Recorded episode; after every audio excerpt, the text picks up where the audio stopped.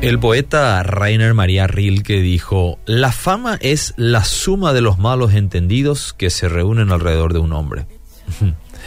¿Cuántos han experimentado el amargo sabor de tener que lidiar con un malentendido, en especial cuando afecta relaciones interpersonales?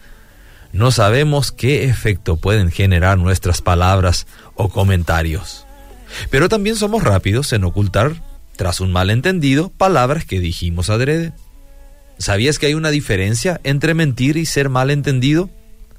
Tratamos de esconder la mentira llamándola un malentendido. Y mentir es pecado. Podemos tratar de taparlo, pero siempre saldrá a la luz.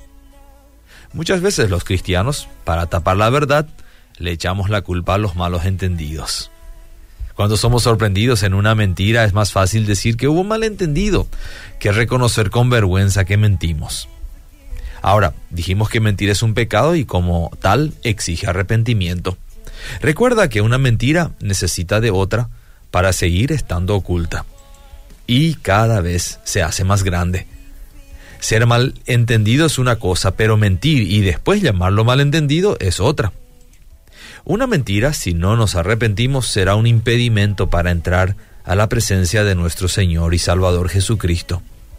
Muy clara es la palabra de Dios cuando dice que en aquella nueva ciudad a la cual nos dirigimos no entrará en ella cosa inmunda ni ninguna mentira, sino solamente los que están inscritos en el libro de la vida del Cordero.